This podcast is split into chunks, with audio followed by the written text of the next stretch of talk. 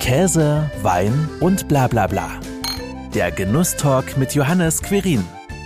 Du kannst heute, mehr Culpa, wenn ich das so sage, Kaffee nur noch gleich machen, wenn du George Clooney Kaffee machst. Dann nimmst du nämlich irgendwas, was mit Kaffee zu tun hat und entwickelst das Ding im Labor und dann schmeckt es in Singapur genauso wie in Bremen. Mit seinem Café Collage legte Pauli Michels 1985 den Grundstein. Mittlerweile wurde daraus eine mehrfach prämierte Kaffeespezialitätenrösterei. Pauli ist mit Leidenschaft auf der Suche nach den weltweit besten Kaffeequalitäten. Wo er diese findet, worauf es beim Kaffeekochen ankommt und welchen Kaffee er mir als Nicht-Kaffeetrinker empfiehlt, darüber unterhalten wir uns jetzt. Hallo Pauli, freut mich, dass du heute mein Gast bist. Ja, hallo, ich hoffe, es ist alles gut, freue mich auch. 1985 fing alles an. Ähm, hast du denn von Anfang an tatsächlich da auch schon selbst geröstet? Nein, äh, 85 war ich als Quereinsteiger eigentlich, bin ich zuerst in die Gastronomie gegangen. Man muss aber dazu sagen, dass ich äh, einige Jahre vorher schon durch meine kurzzeitigen Wohnort Frankfurt am Main dort eine Traditionsrösterei kennengelernt hatte und auch den damaligen Röstmeister. Und zwar ist das die Wackers Kaffeerösterei, kann man gerne sagen. Sehr schönes Haus, sehr gutes Haus in, glaube ich, mittlerweile vierter oder fünfter Generation. Und da ist die Leidenschaft mit entstanden. Ne? Und dann habe ich gedacht, okay, 85, wenn ich loslege, fange ich mit Wackers Kaffee an, weil es ist ja noch kein Meister vom Himmel gefallen. Man muss jetzt erst mal reinkommen, im Prinzip als Lehrjunge. Ja, und wie ging es dann weiter? Wie hast du dich denn da äh, rangearbeitet? Hast du eine Ausbildung gemacht oder tatsächlich alles äh, Learning by Doing? Also das ist eigentlich äh, Learning by Doing. Es gibt jetzt seit dieser Kaffeeboom, dieser Kaffeeshop-Boom ist, äh, viel mehr Schulungsmöglichkeiten als zu meiner Zeit damals. Eigentlich war Kaffeeröstereien äh, in den 80er Jahren schon im absteigenden Ast. Also es gab immer weniger. Es gab keine Nachfolger, wie das heute im Handwerk auch ist. Nach und nach, jedes Jahr haben welche zugemacht. Ich glaube, mich zu erinnern, dass es in den 80er Jahren, Mitte der 80er Jahren vielleicht noch 70, 80 gemeldete Röstereien in Deutschland gab, neben den großen, die man halt eben noch kennt. Und äh, heute gibt's ja wieder, ich glaube, 1400 oder 1500 gemeldete Kaffeeröstereien. Damals gab's halt eben auch dieses Phänomen und das Problem des Nachwuchses. Ne? Und da bin ich eben hingegangen und habe entstanden, oder die Liebe zum Kaffee kam über meine Liebe zu einer meiner 27 Hobbys, wie ich immer sage, nämlich das Kuchenbacken. Also sagte ich, ich mache hausgemachte Torten und hausgemachte Kuchen und da kann ich nicht so 0815 Industriekaffee dazu haben. Ne? Und deswegen, weil ich Wackers kannte, kam die Entscheidung Kaffeespezialitäten. Und du hast dich dann Stück für Stück ja vom Kaffee hin zur Rösterei auch entwickelt. Wie war denn da so der Gang der Dinge? Also wie gesagt, die Entscheidung kam über die leckeren Kuchen zum, zu einem guten Kaffee. Wackers Kaffee kannte ich. Äh, ich habe dann bei mir in meinem kleinen Café Collage damals, das habe ich aufgemacht, übrigens einen, einem 200-Seelenort. Ne? Also da gab es natürlich äh, aus der benachbarten Gastronomie viele Stimmen, die dann meinten, boah, halbes Jahr, dann hat der nicht mehr auf. Also alle, die das sagten, die haben längst zu. Aber ich bin wirklich, das war mir wichtig, Qualität zu machen. Und ich habe dann angefangen, zunächst den Kaffee nur auszuschenken. Und dann schon so nach zwei, drei Monaten kam die Idee, weil die Leute fragten, was ist das für ein leckerer Kaffee? Man hat sowas hier nicht gekannt. Es gab hier im Saarland noch Röstereien oder hier in der Region eine kleine in Trier und auch eine in Saarbrücken. Aber und noch eine in Salö. Die hat aber gerade zu dieser Zeit äh, zugemacht. Man hat das nicht mehr gekannt, obwohl das in den 50er, 60er, 70er Jahren hatte jede kleine Kreisstadt eine Kaffeerösterei. Ne? Und dann habe ich halt gesagt, okay, wir machen das. Bin fast jede Woche nach Frankfurt gefahren, meinen Kaffee abholen. Durch den Verkauf wurde es ja auch immer mehr. Also nicht nur der Ausschank im kleinen Café, sondern auch der Verkauf. Und irgendwann habe ich mir so viel Zeit genommen, dass ich wirklich bei jedem Besuch in Frankfurt dem Röstmeister mal für ein paar Stunden über die Schultern geguckt habe. Und so kam das Step by Step. Und Step by Step wurde das Ganze dann auch größer, eigene Röst Trommeln und Maschinen kamen dann dazu? Genau, so nach etwa zwei Jahren dieses Lernens bei dem Röstmeister äh, hatte ich dann noch eine zweite Rösterei kennengelernt, auch in Frankfurt am Main. Und das war auch ein großes Glück, weil der äh, Röster bei Wackers, das war also eher so ein deutscher Röstmeister, der diese klassischen Traditionsblends und Mischungen und auch Länderspezialitäten produziert hatte. Und die andere Rösterei, das war ein italienischer Röstmeister.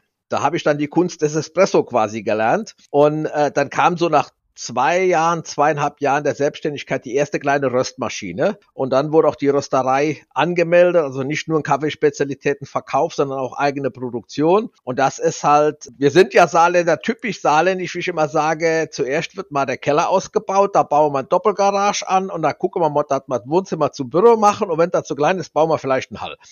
so, genau so ist es halt gewachsen. Ne? Der Kaffee kam ja nicht nur im Café gut an, du hast es ja schon gerade erzählt, sondern ich nehme es auch an, dass er sonst überall gut angekommen ist. Ansonsten hättest du dich ja nicht vergrößert. Ja klar, es kam halt natürlich dann Gäste, die bei mir waren und jeder konnte nicht verstehen, wie kann in dem kleinen Weiherweiler mit 200 Seelen, das brummt jeden Samstag, Sonntag ist die Bude voll und jeder kommt und sagt, oh lecker Kaffee. Und die haben das natürlich in ihren Stammlokalen weitererzählt. Und so kam dann peu à peu der nächste Gastronom, ich habe gehört, du hast so und könntest du mir nicht auch verkaufen. Ne? Das, so ist es gewachsen. Da ich aber gelernt hatte, ja auch bei Wackers äh, und bei dem anderen Röstmeister, dass es große Unterschiede gibt zwischen Kaffeespezialitäten und dem Industriekaffee, war auch meine Idee und Intention, ich gehe nicht nur in die Gastronomie, sondern ich versuche das auch, weil die Leute bei mir auch privat gekauft haben, anderen zu verkaufen, anderen Händlern zu verkaufen, die das dann auch weiterverkaufen. Und so ging ich von Anfang an diese beiden Schienen, also die gehobene Gastronomie, weil es war ja viel teurer als äh, Industriekaffee, auch damals schon, und halt eben auch ein Feinkostgeschäft und hatte das Glück, damals nach, ich glaube, zwei, drei Jahren äh, auf dem Markt mit eigener Rösterei, damalige Kauf, also heute noch bestehende Kaufhaus Pieper in Saarlouis, als Kunden zu bekommen. Die waren ja berühmt für ihre tolle Feinkostabteilung und, und, und. Das war so ein bisschen, ich habe mal gesagt, das war das KDW des Saarlandes. Ne? So, und das hat natürlich viel geholfen und so kamen auch andere Feinkostgeschäfte, Bäckereien und dergleichen, die mitverkauft haben, wurden auf mich aufmerksam und das ist dann schön gewachsen. Das spricht ja für dich und für deine Qualität. Den Spruch, den ich eingangs zitiert habe, dass du immer auf der Suche nach den weltbesten Kaffeequalitäten bist. Wo findest du die denn? Ja, das ist, äh, es gibt natürlich einige Anbieter. Äh, 80er, 90er Jahre, da war noch weit weg von Starbucks und Coffeeshops, äh, hatte ich aber schon diese Ideen. Es gab wirklich von mir schon äh, 92 ein Konzept äh, der ersten ja, Kaffee, Coffeeshops für Deutschland. Da gab's Starbucks gerade noch äh, äh, im äh, im, im, im Osten der USA. Also das da Starbucks hat da angefangen eben erst und äh, es hat sich noch nicht so verbreitet. In Europa war noch gar nicht daran zu denken. Man kannte die italienischen Kaffeebars. Und ich hatte damals äh, eine Schokoladenproduzenten, eine deutsche renommierte Teefirma, ich glaube sogar die älteste äh, aktuell in, in Deutschland, äh, sowie einen Möbelhersteller. Ich habe Kontakte zu Tonet gehabt, Tonet Möbel und, und, und. Und ich habe einen Shop-Entwurf gemacht. Ne? Wir haben da wirklich zwei, drei Meetings gemacht und leider war es so, dass bis auf einen, der begeistert war, alle anderen, boah, ich weiß nicht, ob das geht oder ob das so die Zeit ist und so.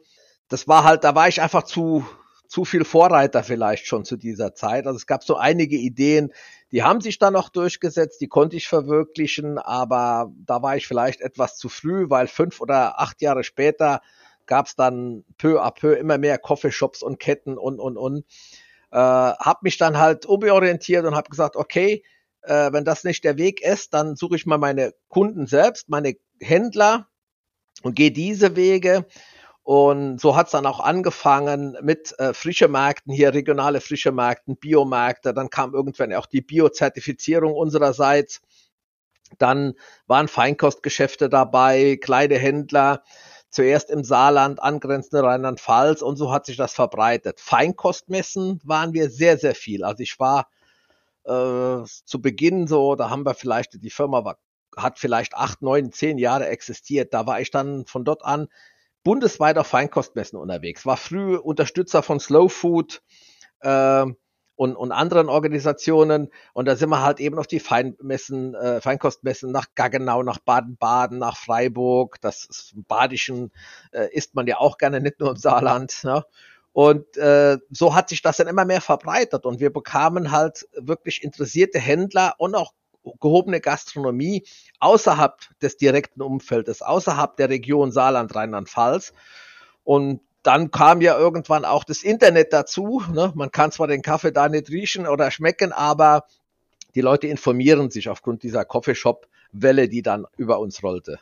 Die Rohstoffe, die Bohnen, die kommen ja bei dir säckeweise, tonnenweise, containerweise, wie auch immer an. Wie äh, findest du denn deine Lieferanten? Natürlich ist äh, Hamburg und Bremen genauso bei uns die Städte, in denen die Rohkaffeelager sind, in denen die Händler auch sitzen. Ich habe natürlich auch über Messen zuerst mal Hamburg gefahren mich umgehört, den einen oder anderen Besuch dann auf diesen Messen welche kennengelernt, dann habe ich gleich gemerkt, dass ich ein breites Spektrum aufstellen möchte, weil äh, es gibt wirklich deswegen weltweit viele Kunden wissen das ja gar nicht, wie weit das verbreitet ist. Wenn du heute zu jemandem sagst, heute ist es besser als vor 20 Jahren, aber heute ist jemand sagt Kaffee, an welches Land denkst du? Da kommt sofort Brasilien, Kolumbien. Ich hatte einen Konzern lange, lange Jahre in der Kundschaft. Die haben dann mal äh, in ihrer Branche, ist aus der Porzellanmanufaktur, versucht, etwas aufzustellen in diesem Trend und gesagt haben, wir wollen eine Porzellanserie machen, Kulturgeschichte Kaffee. Und das zuerst fangen wir mal mit was an, was zu Brasilien passt. Das heißt, das ist das Gleiche, wie wenn du ein Haus baust und setzt zuerst mal Dach hin, bevor du die Mauer machst.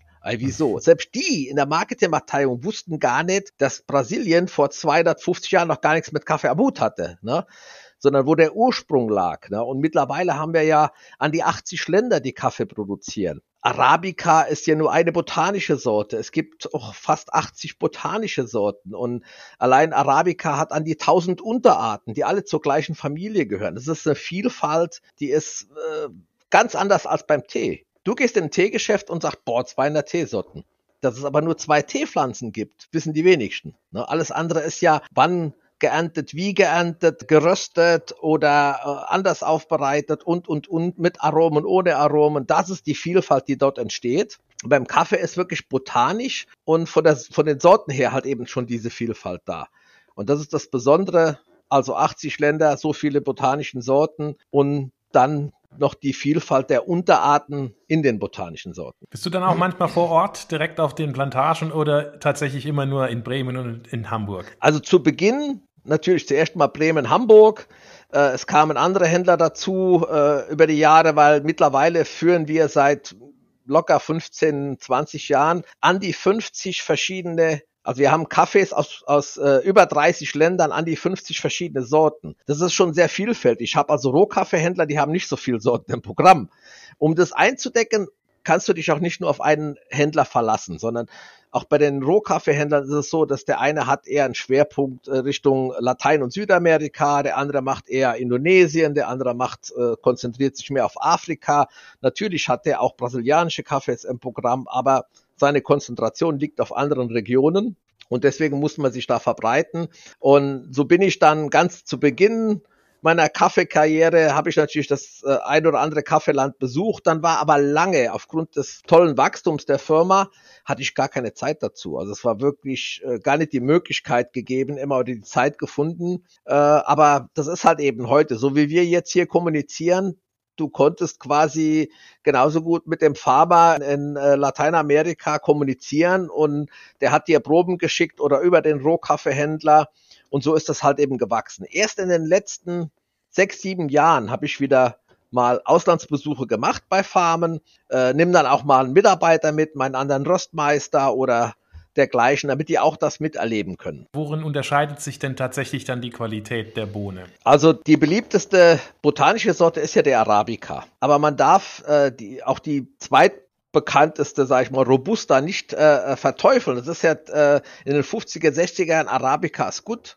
Robusta ist schlecht. Ja. Heute weiß man, es gibt noch mehr botanische Sorten, aber diese beiden beherrschen halt 98 Prozent des Weltmarktes. Und beim Arabica, es gibt ja Beispiele, dass Kunden wirklich zu mir kommen. Ich habe hier gekauft einen Costa Rica Tarazzu, der hat so und so viel gekostet ein Arabica. Bei euch kostet der aber 50 Prozent mehr. Und sag ich, ja, warum? Das heißt, was haben sie denn für einen Costa Rica Arabica gekauft? Ei, den und den. Also, es gibt in Costa Rica, ich glaube, 17.000, 18.000 Plantagen. Allein Costa Rica baut 100 verschiedene Arabica-Typen an in fünf Qualitätsstufen. Was haben sie gekauft? Ups, dann ist Ruhe.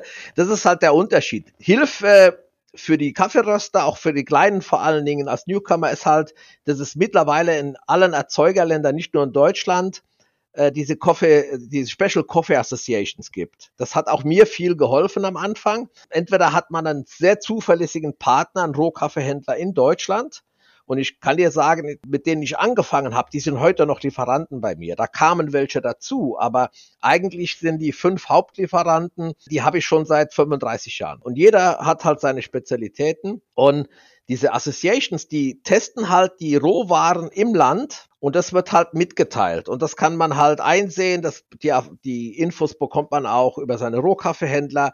Man kann sich Samples, man kann sich Proben schicken lassen, die dann nochmal testen. Und äh, mittlerweile gibt's äh, sehr großen Stamm. Ich würde mal sagen, weit über zwei Drittel meiner Stammlieferanten kenne ich so lange, dass ich einfach weiß, die Plantage produziert ein tolles Produkt. Aber es ist ein Naturprodukt. Das ist wie beim Wein. Nicht jedes Jahr ist gleich. Und das ist das Tolle daran. Du kannst heute, mehr Culpa, wenn ich das so sage, Kaffee nur noch gleich machen, wenn du George Clooney Kaffee machst. Da nimmst du nämlich irgendwas, was mit Kaffee zu tun hat und entwickelst das Ding im Labor und dann schmeckt es in Singapur genauso wie in Bremen. Ja.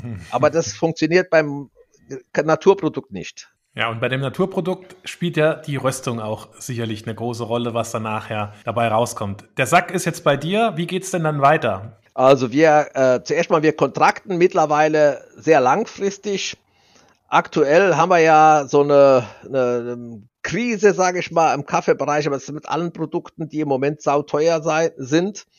Äh, die Corona-Pandemie hat dazu beigetragen, es gibt extreme logistische Probleme. Ich habe Cafés äh, gekauft äh, im September, die liegen heute noch in Kolumbien, weil keiner weiß, wie sie rüberkommen sollen. Ne? Also die haben keine Container, die Ware ist da, aber die Container fehlen, um das Zeug zu verschiffen. Im Normalfall kaufe ich so Oktober, November, Dezember 80 bis 90 Prozent meines nächsten Jahresbedarfs. Und wir liegen da ganz weit zurück, weil im, selbst im August als wir nachlegen wollten, wollte mir so mancher Global Player von den großen Rohkaffeehändlern, ich brauche davon 100 Sack. Hm, ich kann dir 30 oder 40 verkaufen. Wieso? Äh, ich weiß nicht, wann ich was nachkrieg. Ich muss ja den anderen auch was geben. Also so ist das Problem jetzt mittlerweile. Und äh, wenn das dann mal da ist und wir haben diese Spezialitäten und diese Raritäten gefunden, was Neues wird bei uns immer getestet. Wir haben Laborröster, kleine Trommeln, mit denen wir wie bei den großen Röstanlagen wirklich 100, 150 Gramm produzieren können und die dann auch im Cupping testen, entspricht das unseren Qualitätsstandards. Ne? Die Sauberkeit, die Reinheit spielt eine Rolle. Und äh, ja, dann, wenn das gemacht ist und wir haben es eingekauft und dann geht's halt in die Produktion und das machen wir immer noch als Manufaktur, so wie der Bestellstatus ist, so wie die Kunden das haben möchten. Wir rösten im Moment nicht täglich, weil einfach auch die Gastronomie geschlossen ist, weil durch die Pandemie ein bisschen was rückläufig ist, aber im Normalfall mindestens zwei bis viermal wöchentlich, wo geröstet wird und dann eben verpackt alles von Hand verpackt, etikettiert und ausgeliefert. Du hast jetzt gerade schon geschildert, wenn neue Bohnen quasi ankommen oder sehr wahrscheinlich sogar, weil du hast ja auch erzählt, ist ein Naturprodukt, also kannst du es auch immer wieder unterscheiden, also muss man es ja sehr wahrscheinlich kontinuierlich auch immer nochmal überprüfen, wenn eine neue Lieferung kommt. Experimentierst du ja auch ein bisschen dann damit. Entstehen dann da dann auch entsprechend neue Sorten, die du dann ins, mit ins Angebot nimmst oder bleibt das immer relativ gleich, was ihr in eurem Sortiment habt? Also wir sind ja, wir sind ja stetig gewachsen am Anfang im Prinzip wie jede damalige Rösterei, die hatten so 12, 15, knapp 20 Sorten vielleicht im Programm. Wir haben ja mittlerweile allein unter unserem Label über 40 Sorten, die wir ständig drin haben. Uns kommt immer wieder was Neues dazu. Wie gesagt, diese Rohkaffeequalität entsteht ja einmal beim Erzeuger mittlerweile durch die Coffee Association, die das bewertet, die den Kaffees dann eine gewisse Punktzahl an Qualität zuordnet. Dann hast du eine Listung, Du kannst einen erste Wahl, zweite Wahl, also Grade 1, Grade 2, Grade 3, wie auch immer kaufen. Einen A, einen Doppel-A, das ist so wie eine 1 und eine 1 minus, sage ich mal. Und äh, dann hast du schon mal so eine Basis. Da weißt du, okay, da geht die Reise hin. Trotzdem kann er natürlich anders ausfallen. Dann hat der Rohkaffeehändler, der dafür birgt, der das hier einkauft und auch wieder gut verkaufen will, testet das und gibt's weiter. Und auf die reinen Sorten kann man sich eigentlich immer, wenn man gute Lieferanten, gute Farmen hat und wir kaufen überwiegend bei kleinen Farmen oder Kooperativen, immer verlassen. Es gibt da natürlich leichte Schwankungen von der Ernte. Was du aber angesprochen hast, diese äh, neue Geschichten, das sind oft dann Blends. Ja? Allein, ich habe allein zehn Espressi im Programm. So, dann kommen dann immer wieder Leute, äh, könntest du mir einen neuen Espresso kreieren? Das sag ich ja, irgendwann schmeckst du keinen Unterschied mehr. Ich meine, bei 10, wenn du da nichts findest, was dir schmeckt, weil irgendwann ist dann, dann ist da gar kein Unterschied mehr da. Ne? Also man kann nicht zaubern. Ich erfinde das Rad nicht neu. Ne? Und nur man kann eben, das ist das Schöne, ähnlich vergleichbar wie bei einem Winzer, der einen Cuvée kreiert ein gutes Produkt, einen guten Kaffee rösten, wenn ich das Handwerk, wenn ich die Maschine beherrsche, ist nicht die Kunst. Die Kunst ist, aus vier, fünf, sechs verschiedenen Kaffees einen quasi Cuvée, einen Blend zu kreieren der dann kontinuierlich ist. Und da kann ich eben bei Anteschwankungen immer reagieren und das Mischungsverhältnis leicht verändern oder mal eine Sorte rausnehmen und gegen eine andere ersetzen und trotzdem bleibt der Grundgeschmack und der Charakter gleich. Das ist halt die Kunst. Also tatsächlich nicht das reine Rösthandwerk, sondern dann tatsächlich das Blending, ähnlich wie beim Whisky oder wie du es auch gerade beim Wein, beim Wein. beschrieben genau, hast. Genau, genau, ja, ja. 40 Sorten oder über 40 Sorten habt ihr im Angebot. Du hast mir ja auch so eine kleine Auswahl geschickt. Ich muss ehrlich sagen, ich habe mich noch nicht rangewagt. Ich bin ja kein Kaffeetrinker. Ja, ja, ja, Aber welche Sorte würdest du denn tatsächlich für einen Einsteiger empfehlen? Also ähnlich wie bei einem Wein, äh, jemand, der jetzt sagt, ich möchte jetzt erst einmal Wein probieren, ich habe nur Bier getrunken vorher, dann sagt man ja nicht gleich, probieren wir den Barolo, weil das haut ihn sofort um und er wird nie mehr Wein trinken, sondern die meisten starten ja bei leichten, lieblichen Weißweinen. Ne? So, und so ist es beim Kaffee, würde ich auch sagen, okay, fangen Sie mal mit einer recht einfachen, mit einem recht einfachen Blend an. Unsere Hausblend oder Hausmischung der Richtung. Äh, natürlich frage ich, hinterfragen wir auch meine Mitarbeiterinnen, die sehr gut geschult sind, die die Kunden immer, was sie denn sonst so mögen. Also du kannst ja am Genussverhalten, am Konsumverhalten von den Leuten ja auch andersrum fragen. Also jemand, der nie schwarzen Tee trinkt, ne, der geht auch nicht zum Espresso hin und jemand, der Kräutertees oder sonst was oder der bestimmte Produkte isst oder trinkt und da hat man schon eine Tendenz. Ne. Aber eigentlich fange ich immer an mit einem mit einem sehr einfachen Blend und dann muss man sehen und dann kann man den Kunden beim nächsten Besuch interviewen, was hat dir dran gefallen, was nicht. Den Tipp habe ich auch immer meinen Mitarbeiterinnen gegeben. Wir haben ja selbst dieses Kaffee Collage leider jetzt seit der Pandemie geschlossen, aber ich habe äh, zwischendurch vor einigen Jahren auch noch ein, eine Kaffeebar aufgemacht in, in Homburg im Saarland hier. Die habe ich mittlerweile als Franchise äh, weitergegeben, aber immer noch unter dem Label Pauli Michels. Und da habe ich immer gesagt, wenn ein Kunde kommt und er fängt damit an und dann wirst du erleben, wenn er vorher 20 Jahre lang nur Industriekaffees getrunken hat, dann wird der, unser Kaffee wird dem am Anfang nicht schmecken. Da, da sagt er immer, da fehlt was, der ist leer, der hat keine Power weil diese ganzen Industriekaffees halt sehr intensiv geröstet sind, industriell, oft sehr bitter und herb sind und er erwartet das. Der weiß gar nicht, diese ganzen Beschreibungen mit, mit äh, Kakao und Haselnuss und Karamell und reife Früchte und Zitrusnoten, das erwartet der nicht im Kaffee, aber das ist tatsächlich drin. Kaffee hat an die tausend verschiedene Aromen. Ne? Und je nach Herkunft und Region und Weiterverarbeitung kann man die auch entlocken. Und dann sage ich immer, dann gib ihm eine einfache Mischung und dann soll er mal probieren. Dann kommt er nach einer Woche und sagt, hm, ja, aber hm, irgendwie dem fehlt was. Dann sage ich immer, dann trinken Sie mal noch eine, eine, Woche weiter. Nach einer Woche kommt er dann wieder. Ja, also jetzt so, dass ich, Ihre Geschmacksnerven müssen sich erst an dieses feine Produkt gewöhnen. Die, der Kopf sagt, wenn der Kaffee sieht, erinnert er sich an den Geschmack, den er vorher 20 Jahre lang hatte und dann blockiert der quasi und dann vermisst er was, ne, was er immer gekannt hatte. So, und dann, ja, was mache ich denn, wenn der Kunde dann so nach drei, vier Wochen kommt und sagt, ja, der ist ganz lecker, jetzt schmecke ich das auch raus, aber was würden Sie mir denn noch empfehlen? Und dann sage ich immer, dann sagst du dem Kunden, jetzt trinken Sie mal wieder das, was Sie vorher hatten, 20 Jahre lang. Wie? Das machen die. Und dann kommen die, neun von zehn kommen zwei Tage später, Herr Michels, ich kann das Zeug nicht mehr saufen.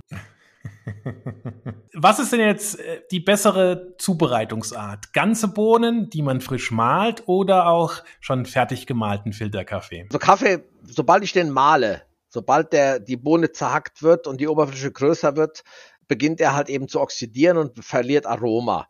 Äh, bei einem Filterkaffee schmecke ich jetzt den Unterschied nach, sag ich mal, äh, drei Tagen, vier Tagen nimmer so. Dann baut er nimmer so ab, dann schmeckt er nach zwei Wochen genauso wie nach drei Tagen. Die ersten drei Tage ist er noch sehr, sehr gut. Äh, Espresso oder äh, Kaffee Cremes niemals schon gemahlen kaufen. Das ist, äh, äh, muss man den Leuten auch, die, die Leute auch lernen. Selbst in der Gastronomie damals, wenn die Leute sagen, ey, ach, dafür brauchen wir kein Mühl, weil davor brauchen wir nur fünf Tassen am Tag. Also ich, ja, wenn du jetzt ein Kilo kaufst und fünf Tassen am Tag brauchst, dann hast du vier Wochen da dran. Ja? Deswegen ist es umso wichtiger, eine Mühle zu haben, damit du eben immer frisch hast. Sonst ist das Produkt eben schlechter nach drei, vier, fünf Tagen, wenn es schon gemahlen da ist. Es gibt auch den Trend wieder mehr, dass die Leute sich Handmühlen kaufen, so wie früher. Das kennt man ja noch, wo die Oma dann quasi die Mühlen zwischen die Beine genommen hat und dann wurde sie erst mal gemahlen und es hat gerochen und es hat geduftet. Und das machen heute wieder viele.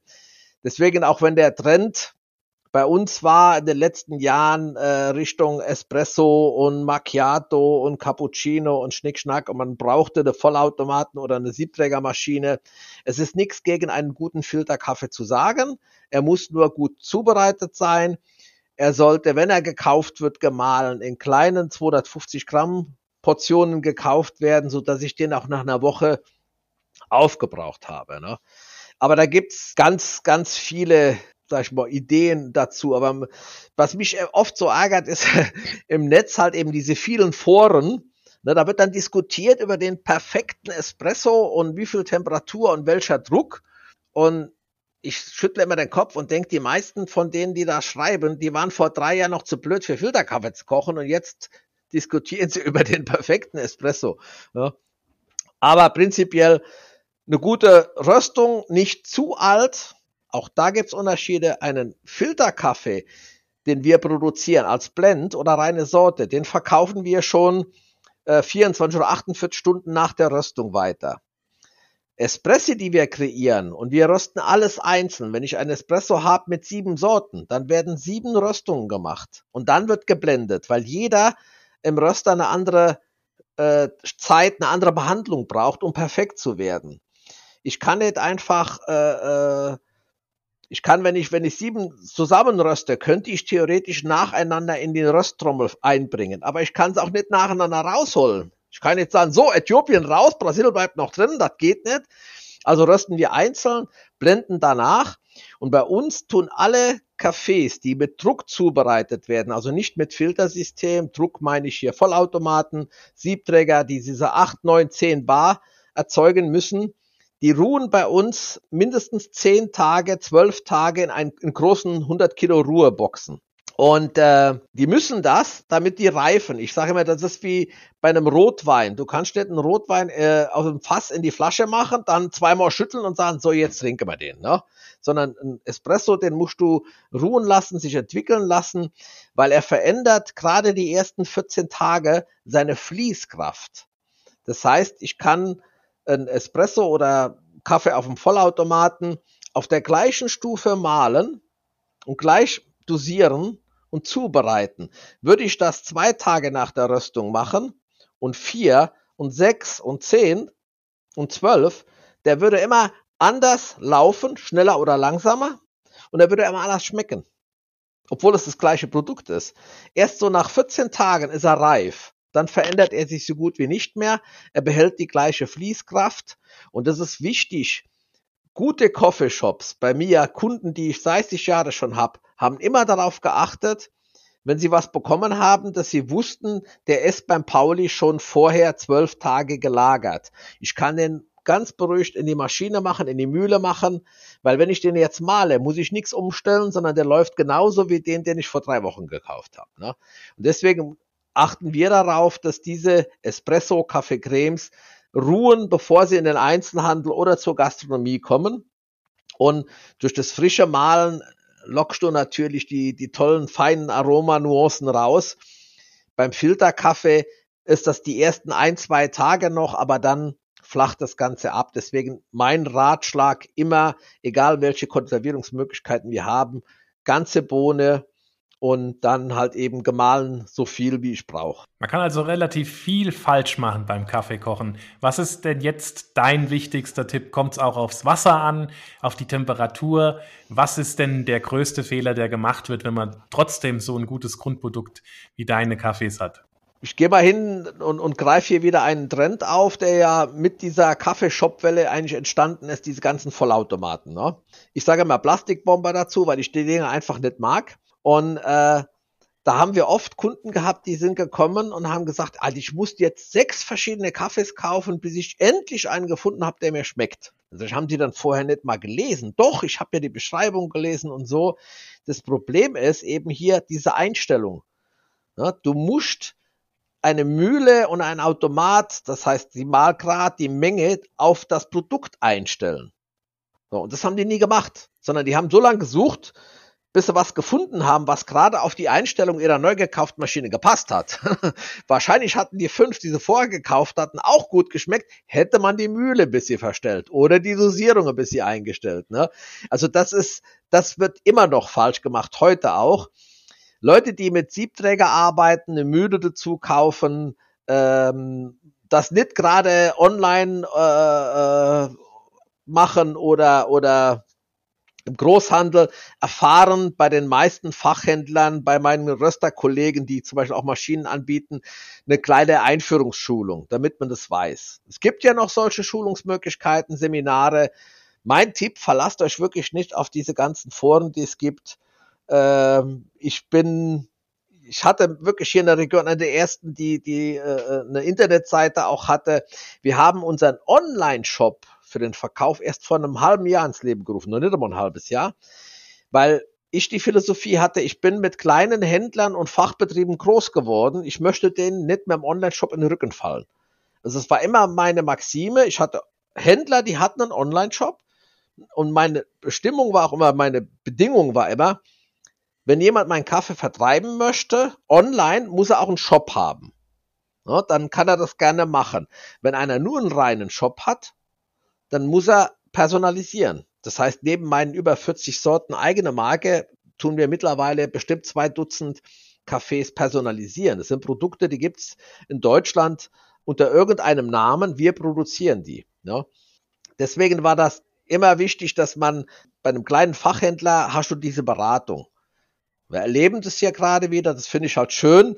Äh, diese Corona-Pandemie hat ja auch dieses Regionale und dieses Nachhaltige wieder ins Bewusstsein gerufen. Ich habe von Anfang an gehofft, hoffentlich bleibt auch was hängen bei den Leuten. Teilweise ist es so, muss man wirklich sagen. Und äh, ich, ich hoffe nur, dass dann die Leute dieses Qualitätsboost weitermachen, weil ich, ich kann halt nicht äh, ein, ein Produkt hier einkaufen, war ich mal, ein Pfund für fünf Euro äh, und der Bauer geht's drüben für 70 Cent pflücken. Ne? Davon kann er nicht leben, auch wenn die Lebenskosten dort viel geringer sind. Das ist, es ist, kostet genauso viel Arbeit und Schweiß, einen schlechten Kaffee wie einen guten Kaffee zu ernten. Und alles andere, wenn die Leute sich das antun, ist schade, aber ich hoffe, der Trend bleibt halt eben bei diesen Spezialitäten. Ne? Richtig damit eine faire Kette dann auch entsteht und jeder dann auch quasi daran verdienen kann, damit er genau, auch gescheit genau. leben kann. Ne? Das ist ja diese, diese Nachhaltigkeit, dieses faire Handel. Wir werden da sehr, sehr oft gefragt. Also ich habe einige Cafés, die ich in Deutschland erst auf den Markt gebracht habe, durch, durch Zufälle, weil man, weil ich einen guten Namen hatte, einen guten Ruf hatte. Viele haben dann, es, wir haben wirklich Kunden bekommen, die haben in Hamburg nachgefragt. Zum Beispiel auch Kollegen von dir, äh, Baden-Baden beim SWR vor, was weiß ich, 25 Jahren oder 20 Jahren. Aber wir suchen jemanden, Kaffeeröster, der äh, sich da ein bisschen auskennt, so mit, mit gute Kaffeespezialitäten und Bio. So, und dann hat dann, die haben die mir gesagt, ja, da haben wir drei Rohkaffeehändler angerufen, alle haben sofort gesagt, ey, rufen Sie den Pauli Michels an. Ne? So, bin auch gerne zu den Kollegen dann mal hingefahren, paar Mal. Und dann habe ich gesagt, jetzt lasst mal die anderen Jungs ran, die wollen ja auch was, was äh, sagen. Aber das ist halt eben, wenn man, wenn man in der Branche halt äh, weiß, was man macht und man jemand sucht jemanden, der sowas auf den Markt bringt, vertreibt. Und dann ergibt das Leben eben oft diese Situationen. Wir waren der erste deutsche Kaffeeröster, der Rohkaffee direkt aus Sumatra importiert hat, nach, äh, von Aceh, nach diesem Tsunami. Das war dann halt eben der Sigi aus Kaiserslautern, technisches Hilfswerk, Aufbauhelfer, Kaffeeliebhaber, hat eine Bauernkooperative unterstützt, kam zurück und sagte dann, jetzt telefoniere ich hier mal rum bei den Kaffeeröstern, wer dann Lust hat, von uns Kaffee zu kaufen. Und dann sagt er, sie immer, du warst der Erste, der Ja gesagt hat. Ich hatte fünf, sechs Stück angerufen, du hast als einziger Ja gesagt. Und da ist eine lange Jahre Zusammenarbeit entstanden. Ne? Mittlerweile ist Sigi Klein immer noch bei der Internationalbank für Wiederaufbau aber der war äh, in Afghanistan mittlerweile, also in vielen Krisengebieten, wo er geholfen hat. Nicht überall gibt's Kaffee und äh, so, so sind die Dinge halt entstanden. Und da hatte ich damals das Kunststück fertiggebracht, einem Rohkaffeehändler in Hamburg Kaffee aus Sumatra zu verkaufen. Normal ist ja umgekehrt. Er verkauft mir das Zeug. Der hat die Probe gekriegt. Hey, was ist das? So haben wir noch nie gehabt. Wo hast du den Kaffee her? Ah ja, kein Problem. Wir haben eine Kooperative, die unterstützen wir und die haben den. Na, und so kann man sich helfen. Da kann man als Röster dann sagen, ich mache hier jetzt, äh, ich will Exklusivrechte haben. Ne? Weißt du, von meinen 20 Sack im Jahr können die Bauern nicht leben. Und ich kann jetzt nicht sagen, ich habe jetzt Spitzenkaffee aus Sumatra, ich verkaufe jetzt nur noch Sumatra dann hätte ich denen vielleicht helfen können. Aber nee, ich habe es weitergetragen und habe auch, äh, ich sage mal, meinen Lieblingsdealer in Hamburg, alter Freund, der jetzt schon seit zehn Jahren auch selbstständig ist in der Kaffeebranche, der hat so viele dieser Projekte für mich begleitet, weil er einfach von der Firma her klein ist als Rohkaffeehändler und weil er die, die Muße macht und das der einzige, die Nische ist, die er noch bedienen kann. Große Firmen, die Global Players wie Intermarken Coffee oder Benneker Rotfoss, die sind einfach viel, viel größer.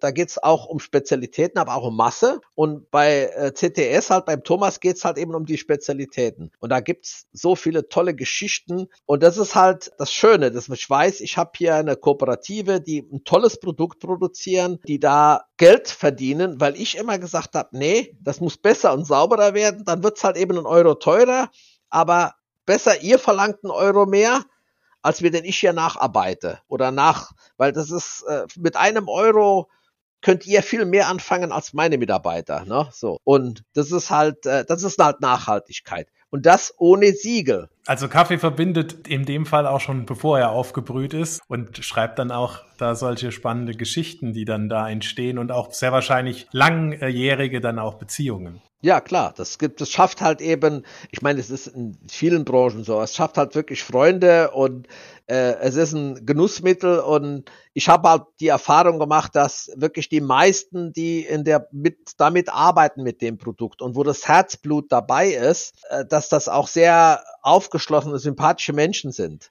Ja, das, also da verbindet dann nicht nur das Geschäft und das, das Produkt, sondern einfach mehr. Als diese Coffeewelle kam, Coffeeshop-Welle, das saß ich oft bei mir im Seminarraum mit Neukunden und eine Mitarbeiterin dabei und die haben dann erzählt und das machen wir und Coffee to go und mit Aromen und äh, was weiß ich was. Und wenn die dann weg waren und dann hat meine Mitarbeiterin so die Notizen wieder dann gezeigt und dann hat sie gesagt, ah ja, das ist doch toll, guck mal, der Mann hat Geld und, und, und, und die investieren was und das ist so tolle Idee. Und dann habe ich immer gesagt, wenn ich das wusste, äh, äh, das geht nicht. Wie, das geht nicht? Das sage ich, klar, die haben das Geld, die haben die Idee, die aber viele haben, aber sage ich immer, ein Jahr ist der wieder zu. Ey, warum? Das, ich, das Herzblut fehlt. Na, weißt du, da war einfach das Herzblut. Die wollten das machen, weil es trendy war. Ich habe dann immer gesagt, das war äh, in den 70ern war es die Boutique, dann war es die Prosecco Bar und heute ist der Coffeeshop. Ja, so, da sind aber so viele Leute, die da aufspringen, die eigentlich äh, ja, das nur machen, weil es gerade in ist. Weil sie selbst gerne dahin gehen, aber nicht, weil ihr Herzblut an diesem Produkt oder an, an so einer, äh, so einem Coffeeshop liegt. Ne? Die Leidenschaft, die bringst du auf jeden Fall mit, das spürt man und ich sag dir herzlichen Dank für diesen spannenden Kaffeeklatsch. Super, ich danke dir auch und schöne Grüße. Das war Käse, Wein und bla bla bla. Der Genusstalk mit Johannes Quirin. Dir hat dieses Gespräch gefallen? Dann abonniere den Podcast, um keine neue Folge zu verpassen. Bis zum nächsten Mal.